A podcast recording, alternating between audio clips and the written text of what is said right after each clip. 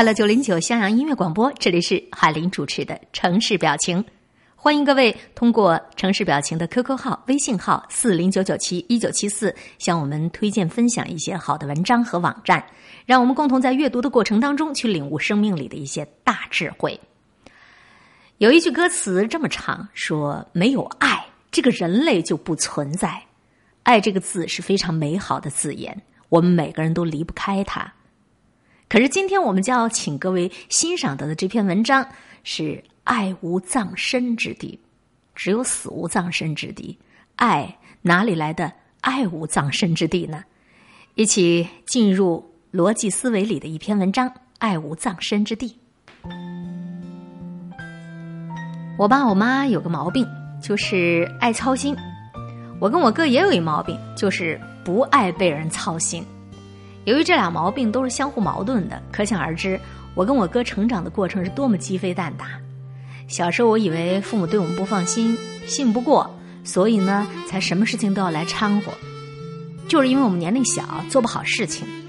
后来长大了，渐渐明白，这种掺和的毛病跟我们的年龄根本没关系，跟我们的水平也根本没关系，就是他们的个性而已。我哥都三十了，自己都当爹了。如果他一不小心理了一平头，那后果就不堪设想。我爸我妈就会像挽救一个失足青年一样，跟在他背后，语重心长、反反复复、苦口婆心的论证为什么他不适合理平头，他理平头怎么就不好看了？他的脸型、他的头型的国情怎么样？这种国情又如何确定他发型的有效选择范围？从厨房讲到客厅，从卧室讲到书房，从院子里讲大街上。直到我哥痛改前非，跟平头一刀两断为止，诚惶诚恐的开始蓄长头发，老老实实的回到三七开的队伍当中。多年以后，我爸妈还会在一个秋天的下午动情的回忆：“哎，当年刘瑜他哥呀，竟然做出剪平头这种事情，好在我们当时及时制止了。”同样的道理，如果我一不小心买了一件衣服，这个后果也是非常严重的。我妈早上就会说：“哎，不是我说你啊。”你买衣服的眼光实在不行，中午就会说你千万不要再穿这件衣服了，真的是太土了。晚上又会说明儿你不会再穿这件衣服了吧？第二天会说哎，你那件衣服收好了吗？拿去送给那个谁谁谁算了吧。第五天会说那个衣服啊，你千万不要带到美国去了呀。如果我试图要用你有你的审美眼光，我有我的审美眼光来说服他，他就会用一种不容商量的口气断定。审美眼光，你还敢跟我比？经过我将近三十年的不断起义反抗，我妈终于把这些话的语气降低了两个八度，也就是从命令改成了劝说。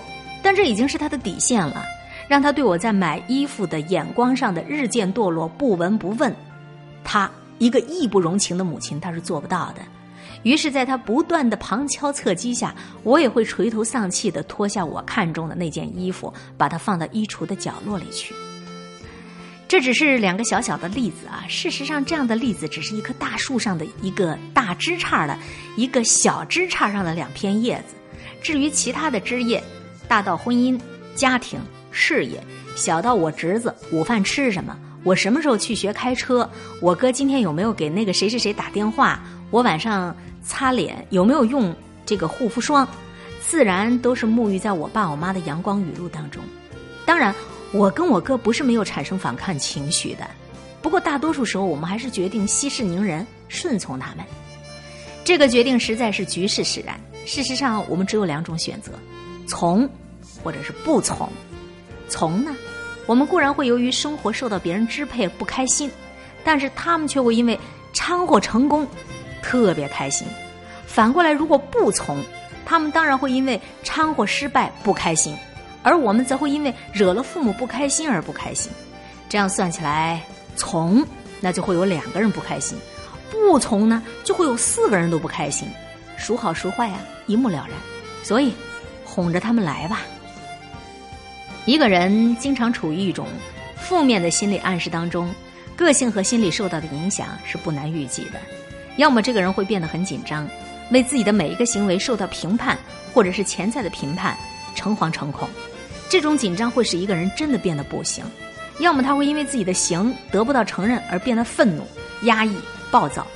事实上，我们由于生活在这样的家庭里，这两种后果在我跟我哥身上都得到了很明显的反应。就我自己来说吧，只要我跟我爸妈在一起，我就会变成另外一个人。平日里，在我自己的朋友圈子里，我是活泼开朗、机智幽默、爱说爱笑的。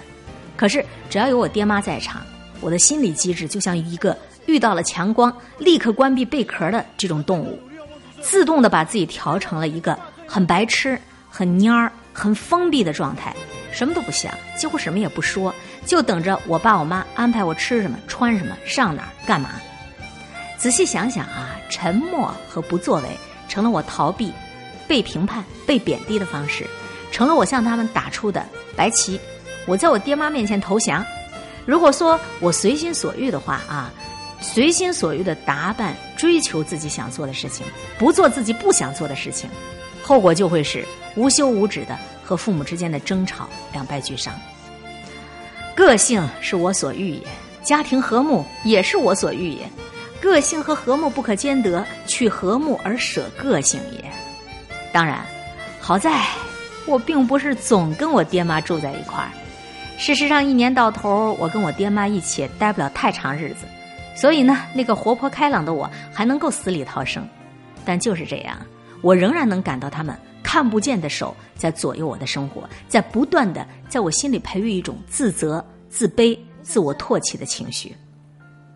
固然山高皇帝远，在衣食住行方面他们是插不上手的，但是他们的眼睛已经镶嵌到了我的生活里，寸步不离的守着我。我去美国，这双眼神也去美国；我上北京，他们也跟着北京。你怎么读了二十多年的书还在读啊？他们会幽怨的问：“哎，你怎么二十九了都还不结婚呢？”他们幽怨的问：“人家都发家致富了，你怎么把机会都耽误了呀？”当然啊。我写这篇文章，并不是说我父母不爱我，或者说我不爱我的父母。事实上，我们家的这些麻烦，全是因为过多的爱给惹的祸。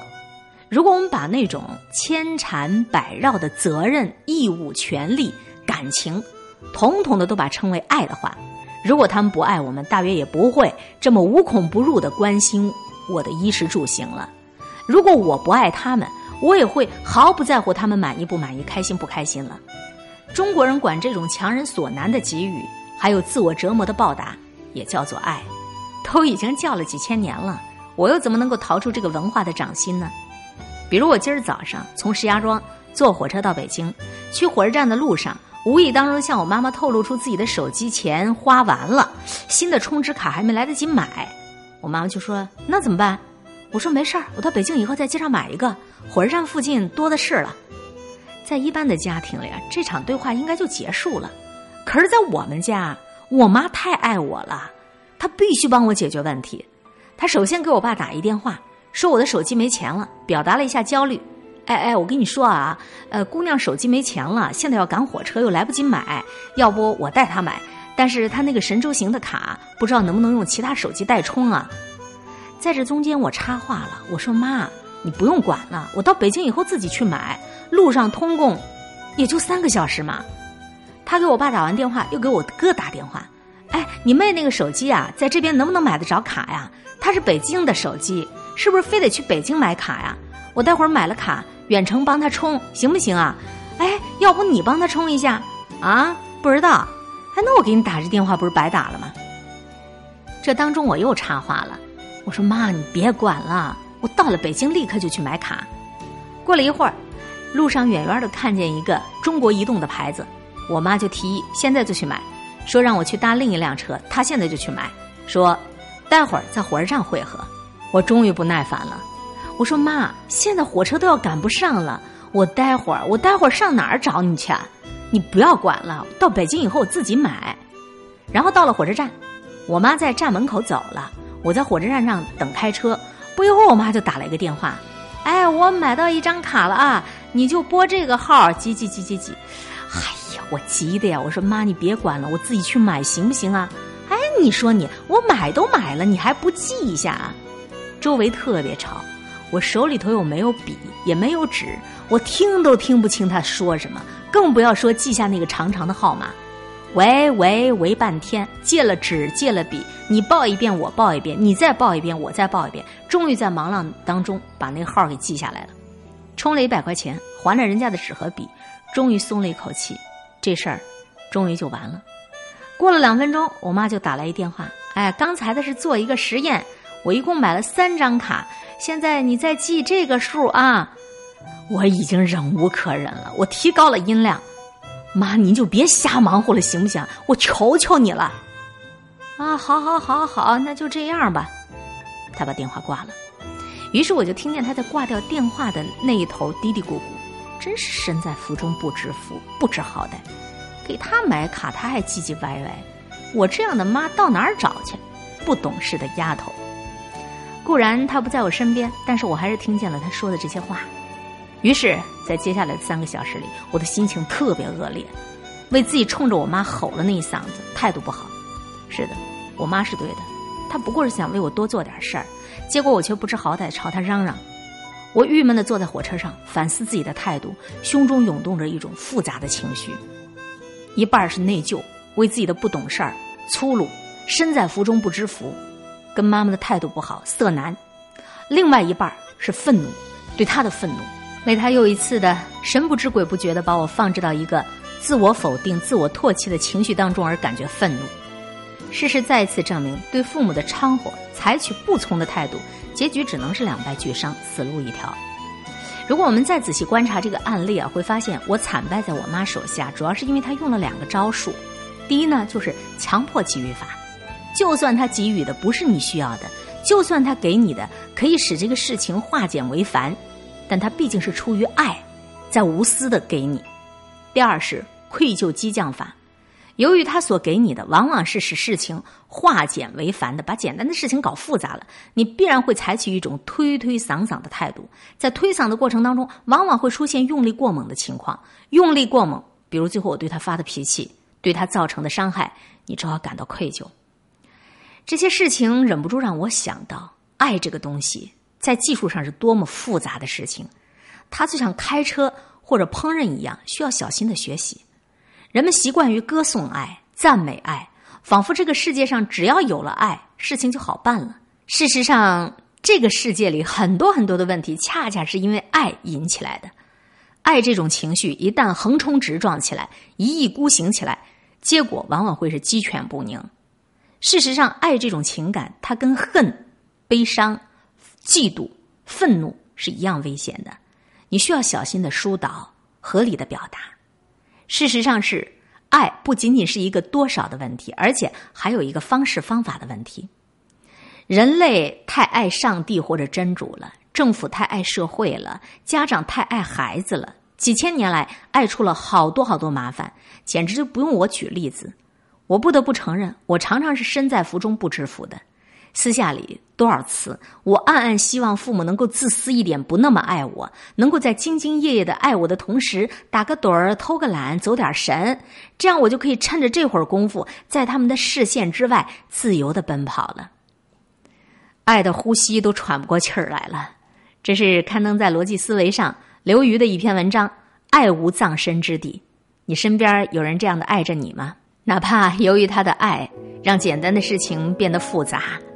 这就是人生啊！身在福中不知福，等有一天你没了这样一个爱你的人，你才会发现以前的那样一种愤怒是多么傻。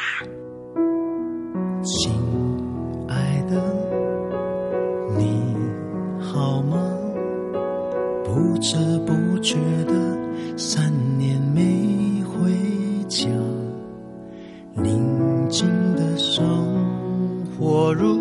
长吗？请小心身体，别太忙。亲爱的，听我话，冰箱里的菜太久别吃了。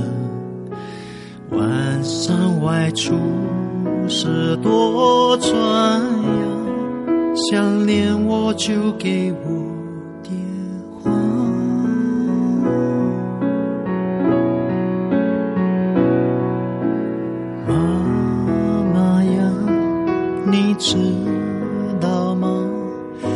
在的生活过得还顺后，交的朋友很可靠，说了尽是真心话，请不用为我太牵挂。妈妈呀，你知道吗？离家的小孩心情很了争气往上爬，累了又想躲回家，多希望永远长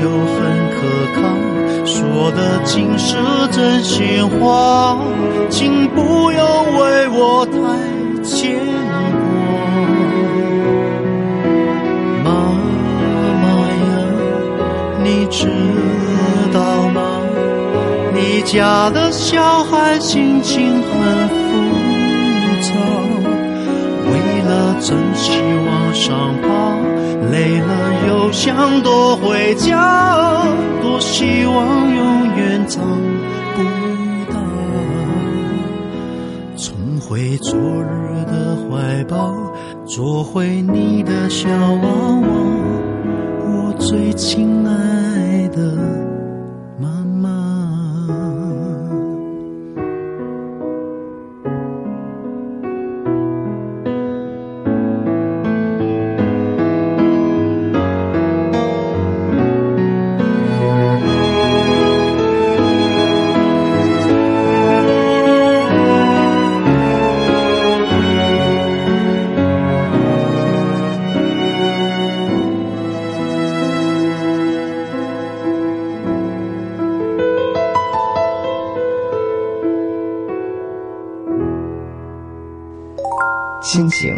友情、爱情，左右着我们的生活心情。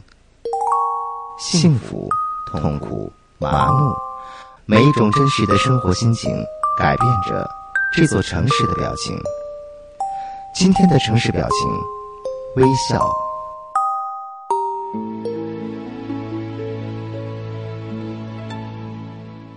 刚才和各位一起分享了父母子女之间的爱无葬身之地，再来听另一篇富养和穷养，这仍然是逻辑思维网站上的文章。我妈这一代人的经历过得很苦，苦日子过多了，所以她就有她的个性。尽管她自己或许不曾察觉，但是贫穷、怕穷这几个与穷相关的词语，早就深入到她的血脉，如影随形。即便如今的生活状况已经特别好，不太过分的奢侈品都是在我们承受能力范围内，但是他看到喜欢的东西，他第一反应不是好看不好看、喜欢不喜欢，而是便宜不便宜。往往只要听谁谁谁说在哪里买到了几十块钱、一百多块钱的衣服，我妈总是兴冲冲的跑去也买一大堆回来，或者呢，她也会在某宝上让我给她买衣服，而且声明一定要买一百块钱以下的。但是这些衣服买回来只有一个结局，束之高阁。虽然坊间传闻衣服之类的东西成本都特别低，可是这年头物价飞涨，几十块钱、一百来块钱能买什么样的好衣服啊？我妈买回的那件廉价衣服，即便是全棉的，也是质地单薄的棉，而且线头肆虐，不需要专家，寻常人一眼看到就知道那是便宜货。可是虽然我妈依然保有一颗艰苦朴素、追求物美价廉的心。但是这些年来，随着生活的好转，他的眼光也在潜移默化的提高了。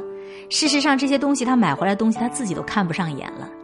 终于，我也受不了了，我跟他说：“你不要再找我上网给你买东西了，贵的你舍不得，便宜的买回来你也扔一边儿，这也是一种浪费啊！这天底下没有傻瓜，有谁会把这好东西便宜卖出去啊？而且，再当我妈要跟别人一起去采购廉价衣物的时候，我说你就不要再去了。你想想看，那些东西买回来你穿吗？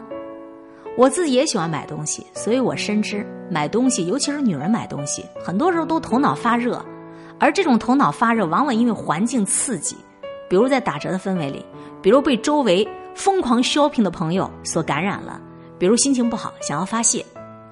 被我这么一说，我妈想了一想。大约也想起了他自己束之高阁的那些从来没有穿过的廉价的便宜衣服，为什么会束之高阁呢？是因为他，即便是不穿，他也舍不得扔。他认可了我的劝说，不再跟朋友一起去买廉价衣物。而我不在身边的时候呢，我妈还是会买一堆她拼命的想找机会穿，但总也找不到机会，最后在家里当家居服都嫌不舒服的衣服。说这些并不是吐槽我妈，而是我发现另一件好玩的事儿。前两天，我儿子随手拿起一本新的这个便签儿，在上面乱涂乱画。我妈立刻上前阻止他，说：“这个本子是新的，能记东西，你不要乱画，浪费了。”我儿子很不理解的看着我妈说：“啊，这是我好朋友送给我的。”还有一次，我儿子在家里用水彩笔画画，大片大片的涂抹着颜色，我妈又跑来制止他：“哎，你这样浪费水彩笔，你稍微画一下就可以了嘛。”这次我阻止了我妈。首先，兴趣班的老师一直在强调，幼儿画画一定要注意涂色饱满，不留空白。第二，既然在幼儿园，在兴趣班，孩子都是涂满了色彩，没人跟他说要节约用笔。回到家里却有人要他节约用笔，这水彩笔啊，就算是名牌，再贵又能贵多少？何必让小孩子从小就拿两套标准来做人呢？省下来的钱是绝对买不回做人的准则的。有时候我也非常羡慕儿子这一代人，物质条件改善了，家长们最看重的不是爱惜物品、可怜自己的这个钱财，而是让孩子快乐的成长。只要他们快乐成长，花多少钱都行。我自己算是这两代人当中的矛盾纠结中成长的一代人。我追求心头所爱，会为自己喜欢的东西一掷千金，但是有时候也会纠结，这样是不是太奢侈、太过分了？我知道自己不是孤单一个人。因为你看，网络上朋友圈曾经疯传过一个帖子，说女人要舍得为自己花钱，否则四十岁了买一条极地长裙，你还穿得出来吗？八十岁了买一堆护肤品，你还能恢复十八岁的年轻吗？与我同龄的人已经懂得追求快乐，为自己的喜好买单，但是因为经历过物质不够富裕的年代，所以也会有纠结。即便是一掷千金的买来自己所喜欢的东西，也会爱惜的。不得了，舍不得用，特别极致点就束之高阁。不是因为质量不好而不用，是因为太爱太贵了，舍不得消耗。最终常常用的反而是那些一般般喜爱的，冷落的却是心头的挚爱。我不知道有没有人和我一样啊，喜好收集文具，却又舍不得用。但凡那些美丽的本子、别致透顶的笔墨，我通通都会纳入囊中。只是大约一直觉得收集的不容易，二是感觉没有合适的场合，三是如今动笔的机会实在不多，所以呢，那些笔墨纸砚，统统的都被我放在家里头落灰尘了。同样的喜欢玩具，但是我儿子的情感表达就分明了许多。我儿子看见自己喜欢的本子吧，第一时间总要拿来画上几笔，而且越是喜欢的本子，他使用的频率越高。我曾经给他买过几本漂亮的折纸，他并不会折纸。便拿这些漂亮的纸来剪，每一次用纸之前，他总比较一番，从剩余的纸张当中选出他认为最漂亮的那张纸来用。有时候也会征求我的意见，问妈妈：“你觉得哪张最漂亮？”他的爱比较分明，甚至可以说比较实用。爱了就是要用，不用收起来束之高阁，触不到的，那算是你的爱吗？所以我儿子的爱没有负担，他不会去想如果用完了就没有了会怎么办，因为他知道。用完了，他可以再去买。一个人正因为知道自己没有退路，就没有后顾之忧，所以才会如此坦然，才会如此大无畏。而我跟我妈，多多少少骨子里都有几分对于物质穷尽的害怕。眼前无路想回头，居安思危，这些老祖宗的思想，更从心理上给了我们一重包袱。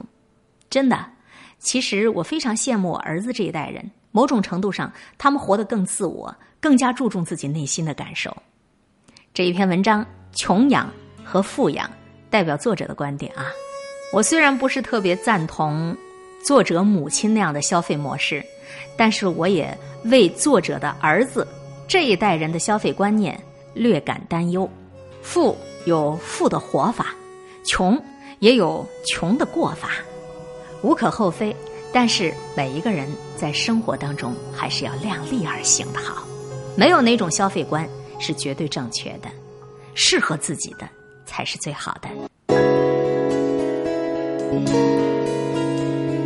曾经的日子闪亮又明媚，你我一起分享了青春的美味。曾经的日子伤感又苦涩。你我一起承受了身心的疲惫，曾经的浪漫让你我几度沉醉，曾经的沧桑让你我不再纯粹。分手时我不知你的去处，也没有说我和你何时再相。